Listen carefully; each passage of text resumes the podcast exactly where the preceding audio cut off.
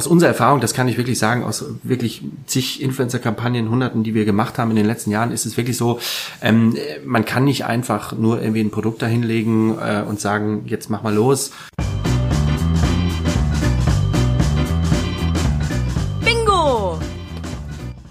Ja, herzlich willkommen zu einer neuen Folge vom A&B One Podcast Bullshit Bingo, der Podcast, bei dem wir uns äh, zusammen mit Gästen äh, Begriffe in der Kommunikation anschauen, die im Moment heiß begehrt sind, immer wieder hoch und runter laufen und bei denen wir uns dann aber teilweise dann doch fragen, äh, sind sie in ihrer Sinnhaftigkeit wirklich so zu vertreten oder an mancherlei Hinsicht einfach nicht. Mein Name ist Phil Stefan und heute unterhalten wir uns zum Thema Influencer Marketing. Dazu haben wir uns einen spannenden Gast eingeladen. Ich darf ganz herzlich begrüßen Jan-Hendrik Kobobus von der Agentur M-Studio. Herzlich willkommen. Danke. Ähm, ich würde vorschlagen, erzählen Sie erst ein bisschen was zu sich und was Sie machen. Ja, ähm, ich bin äh, Direktor für den Bereich Influencer Marketing und Social Media und ähm, ich betreue ähm, namhafte Unternehmen, Kunden in den Bereichen Social Media und Influencer Marketing, was ja beides ähm, wirklich große Felder sind, mhm. die, die nach wie vor auch wachsen. Influencer sicherlich eines der Trendthemen.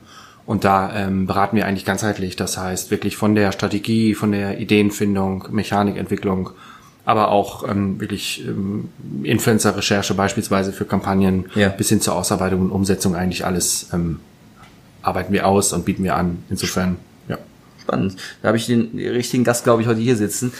Ähm, ja, fangen wir vielleicht einmal an. In, äh, Influencer-Marketing. Ähm, mir geht das so, mir geht das so ein bisschen so, also bei meiner vorherigen Agenturstation kannte ich noch den Begriff äh, Blogger Relations, mit dem ich durchaus mhm. arbeiten konnte. Heute habe ich das Gefühl, Influencer Marketing, also man hat immer nur diesen Begriff Influencer Marketing, der irgendwie alles sein kann. Mhm. Ähm, ich habe heute gelesen, dass äh, Julian Bam äh, die neue Streetwear von Aldi macht. Ähm, äh, ja, ich habe aber auch schon an, dann liest man immer wieder was von der Frau von Mats Hummels auf Instagram. Also man hat das Gefühl, das kann irgendwie alles sein.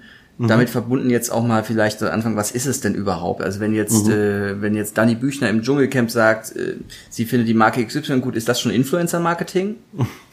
Ja, das ist eine gute Frage. Also das, das Themenfeld Influencer-Marketing ähm, ist natürlich dadurch alleine schon, dass es eine junge Disziplin ist, ähm, auch in der Definition irgendwie nach wie vor äh, noch so ein bisschen schwammig vielleicht für den einen oder anderen, aber ich denke, man kann es schon äh, mittlerweile halbwegs eingrenzen. Also Influencer-Marketing ist im Kern natürlich das, ähm, immer dann, wenn wir ähm, Persönlichkeiten haben, die äh, reichweitenstark sind, ähm, insbesondere in Social Media, auf den verschiedenen Kanälen, ähm, dort eine Followerschaft aufgebaut haben ähm, und, und ihre Communities beeinflussen durch ihre Botschaften, durch ihre Stories, durch ihre Postings, ähm, durch ihre Mitteilungen, ähm, dann sind das in dem Sinne quasi Influencer. Und das sind erfahrungsgemäß äh, natürlich ähm, Leute aus der aus der sogenannten YouTuber Creator Szene. Mhm. Das sind Blogger, ehemalige Blogger. Sie haben es angesprochen.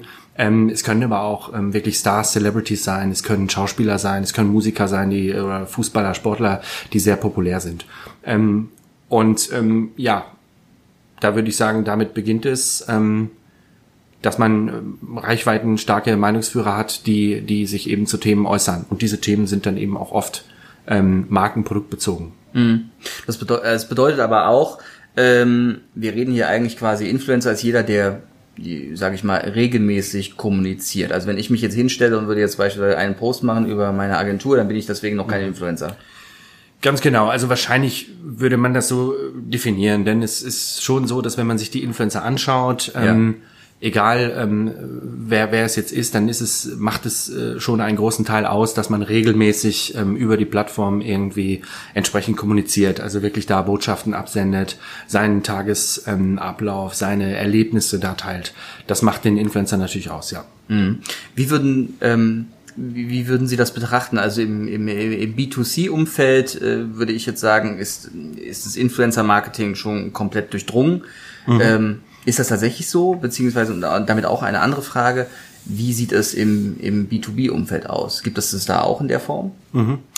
Also, wie Sie schon sagen, im, im B2C-Bereich ähm, ist, es, ist es sehr stark vertreten. Ich würde sagen, bei, bei sämtlichen wirklich großen Marken, Unternehmen ähm, kennen wir das und sehen wir das, aber wir sind mittlerweile, glaube ich, so weit, dass, dass wir auch schon Mittelständler, größere Mittelständler sehen, die, die ebenfalls auch schon, auch schon äh, Kampagnen machen. Also äh, ich glaube, das ist sehr stark ähm, irgendwie, das sehen wir auch in unserer Alltagsmediennutzung, sehr stark ähm, durchdrungen, dieses Thema im Bereich B2C. Ähm, ich sehe aber auch gleichzeitig sehr viel äh, Potenzial im Bereich B2B, denn ähm, es gibt immer mehr Unternehmen, die natürlich ähm, ihre Unternehmensgesichter, sei es einen Pressesprecher, ähm, sei es den CEO, auch als, als Meinungsführer, die sie ja nun auch sind, ähm, etablieren und dann für eine Marke quasi aus Corporate sich dann auch ähm, aktivieren, indem man äh, ja, indem man sie eben auch zu Opinion Leaders macht und ähm, mhm. ihnen äh, hilft, Beiträge zu entwickeln, die ähm, ähm, die dann eben auch äh, einen Mehrwert haben für die Followerschaft, aber auch mhm. eben für für das Unternehmen. Ist es aber eine Sache, ähm, bei der die bei der die Kommunikation wahrscheinlich immer, also die externe Kommunikation wahrscheinlich immer mit an Bord ist, spätestens wenn es um die Beratung geht, oder ist ähm, tatsächlich Influencer-Marketing sind wir schon so weit, dass quasi die Influencer selbst auch diese ganze kommunikative Expertise mitbringen, die man vielleicht in der Hinsicht auch braucht? Mhm.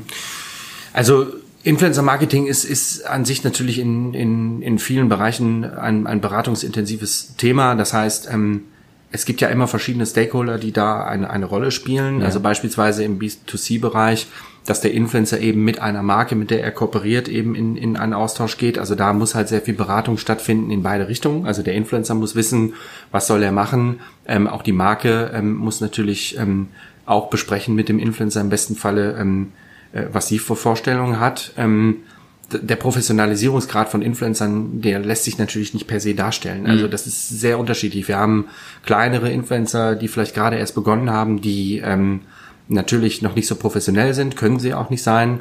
Aber es gibt natürlich auch äh, mittlerweile so viele ähm, mittlere und sehr, sehr große Influencer, die Social Media Superstars sozusagen, die natürlich hochprofessionell arbeiten. Hm. Die, ähm, die, brauchen weniger die Guidance. brauchen weniger Guidance, äh, ganz genau.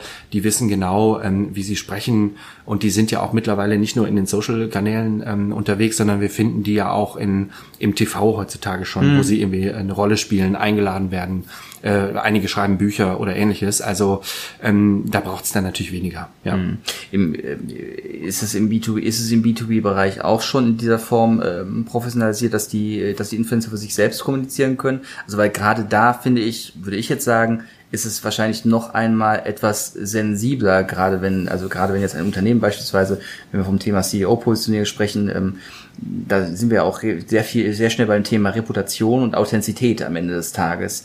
Mhm. Ähm, ist da diese Wahrnehmung auch schon so durchdrungen, dass man tatsächlich auch ähm, hier immer bedenken muss, dass man eben, wenn man jetzt äh, sich als CEO beispielsweise positionieren möchte, dass man eben da ein ganzes Unternehmen repräsentiert und dass man dementsprechend auch die Pflicht hat in der Kommunikation, äh, ja, eine gewisse Authentizität beizubehalten? Mhm.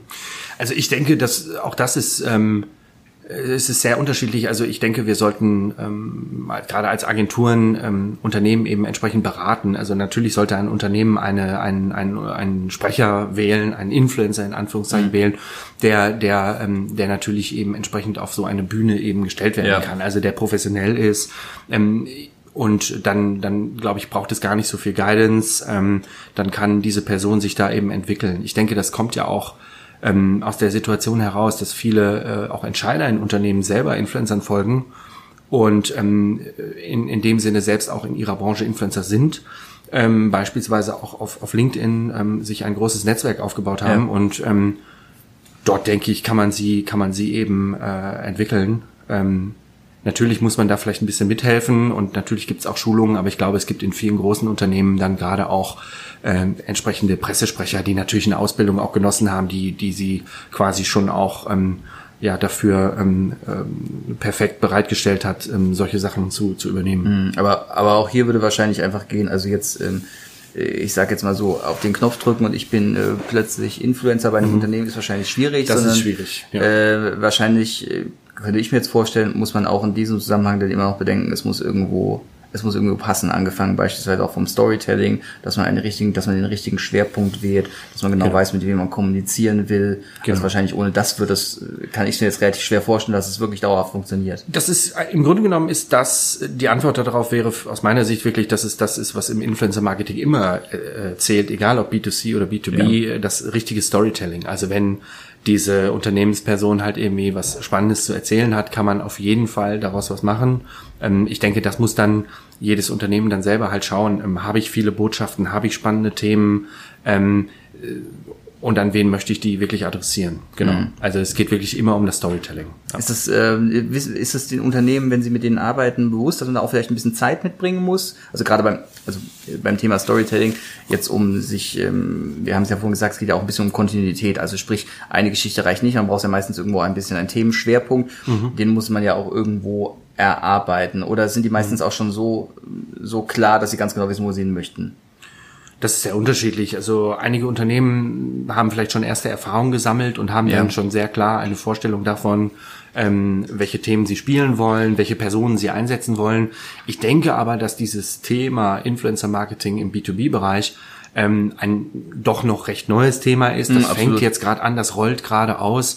Und äh, vor dem Hintergrund, glaube ich, ist es tatsächlich so, dass, ähm, dass es noch ein bisschen braucht, bis sich das entwickelt. Ähm, ja, ähm, aber ich glaube, da kommt was Großes äh, und wir sehen es auch an den Anfragen, ähm, dass, dass, dass, äh, dass es immer mehr nachgefragt wird und auch sehr, sehr gut funktionieren kann. Mhm, Glaube ich auch.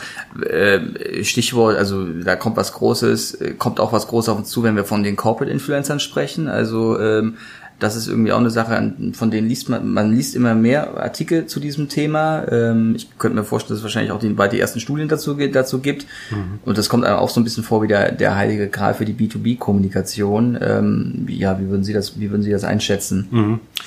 Ja, es gibt ja, es gibt ja viele Unternehmen, die, die absolut charismatische Charakterköpfe vorzuweisen ja, haben, die, äh, die man auch kennt, ne, auch schon aus den eher klassischen herkömmlichen Medien. Ähm, ähm, und die sind natürlich auch äh, allein schon privat, ähm, teilweise aber auch beruflich in den Social-Kanälen schon aktiv. Das heißt, ähm, ich glaube schon, dass wir da größere Personen sehen äh, werden, die sich eben für ihr Themengebiet, äh, vielleicht gerade auch so etwas wie Nachhaltigkeit, denke ich, das sind natürlich die Themen, wenn, wenn man da als Unternehmen ja. irgendwie ein Statement zu hat ähm, und auch eine große Agenda, dann kann man sich da natürlich wunderbar ähm, zu äußern. Und ich glaube, da können sich schon Personen herauskristallisieren, mhm. ob die dann ähm, Millionen Follower haben und die neuen Duggies und Bibis werden, das weiß ich jetzt nicht. Ja, das, ähm, muss, das muss sich einfach zeigen, aber es gibt schon einige, die sich da ähm, schon eine große Followerschaft auch aufgebaut haben. Mhm. Aber wahrscheinlich ist da auch so nochmal, äh, das muss ich wahrscheinlich auch nochmal alles ein bisschen austarieren, könnte ich mir vorstellen, weil äh, ja, ich glaube, bei den Corporate Influencern ist ja auch,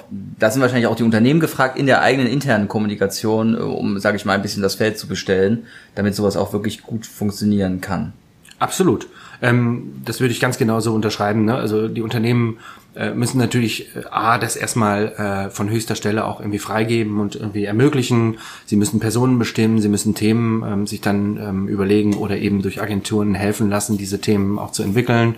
Ähm, aber ich glaube, ähm, es gibt viele Unternehmen, die wahnsinnig spannende Themen haben, ja. ähm, die auch total punkten können. Und wenn man da sehr sorgfältig die Personen, die Themen, aber auch die Kanäle und die Formate auswählt, dann kann man da, glaube ich, ähm, ein ganz neue, eine ganz neue Form des Influencings ähm, erzeugen. Hm.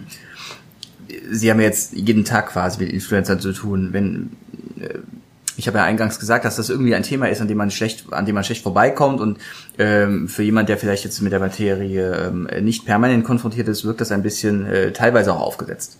Also mhm. an manchen, an mancher Stellen. Also äh, ich erinnere mich noch an an ein an an das an den Begriff Wifi Gate, den es damals gab. Das war das war ja diese eine junge Influencerin, die sich in der Badewanne hat ablichten lassen und um sich herum ähm, waren die ganzen Wifi-Packungen und sie hat gemeint, das ist sehr, sehr authentisch. Ähm, ja, wo fängt denn, also wo gibt es, sage ich mal, auch eine Grenze, wo man sagt, sorry, das ist wirklich nicht mehr Influencer-Marketing, sondern mhm. das ist irgendwo, naja, man braucht es nicht ja. wirklich. Naja, das sind natürlich diese, ähm, diese absoluten äh, ähm, Worst Cases, ne, aus den, aus wie wir sie kennen, auch aus dem Netz, wo sie zirkulieren, irgendwie unter Perlen des Influencer-Marketings zum ja. Beispiel. Ähm, es gibt auch, das muss man sagen, ganz, ganz viele ähm, sehr, sehr positive Cases. Ne? Also ähm, das ist natürlich ein Beispiel, wo es einfach schlecht gelaufen ist. Da gibt es auch mehrere davon. Ich glaube, das kommt immer dann, wenn man sich eben nicht so sehr vorher schon auseinandergesetzt hat in der Planung mit ähm, ja. der Frage, wie finde ich die richtigen Influencer, ähm, wie brief ich die auch richtig und, und äh, wie, wie tausche ich mich auch mit denen aus, um eine gemeinsame Story auch zu erfinden. Dann wäre wieder bei der Beratung letzten Endes. Genau, da sind wir ja. im Kern schon bei der Beratung, weil die Frage natürlich sich eben stellt, ähm, also aus unserer Erfahrung, das kann ich wirklich sagen, aus wirklich zig Influencer-Kampagnen, hunderten, die wir gemacht haben in den letzten Jahren, ist es wirklich so, ähm, man kann nicht einfach nur irgendwie ein Produkt dahinlegen äh, und sagen, jetzt mach mal los, Ähm, Im wär's. besten Fall setzt man sich einfach wirklich zusammen, entwickelt das gemeinsam, lässt sowohl die Marke zu Wort kommen, als auch aber den Influencer, der entscheidet, wie will ich das irgendwie in ein Format packen, wie möchte ich ähm, das irgendwie inszenieren, was habe ich für eine Geschichte zu erzählen, wie nutze ich das Produkt vielleicht im Alltag. Also irgend, irgendwas, was spannend ist, was dann auch Mehrwert ähm, hat für wirklich alle drei, ähm, nämlich den Kunden, den Influencer und seine Zielgruppe. Ja. Ähm, das ist ganz wichtig, glaube ich. Ähm, sagen Sie, gibt es, wenn wir vom Thema Influencer-Marketing sprechen, gibt es irgendwo eine Kampagne, bei der Sie sagen, das ist echt ein sehr, sehr geiles Beispiel für Influencer-Marketing, was so ein bisschen raussticht?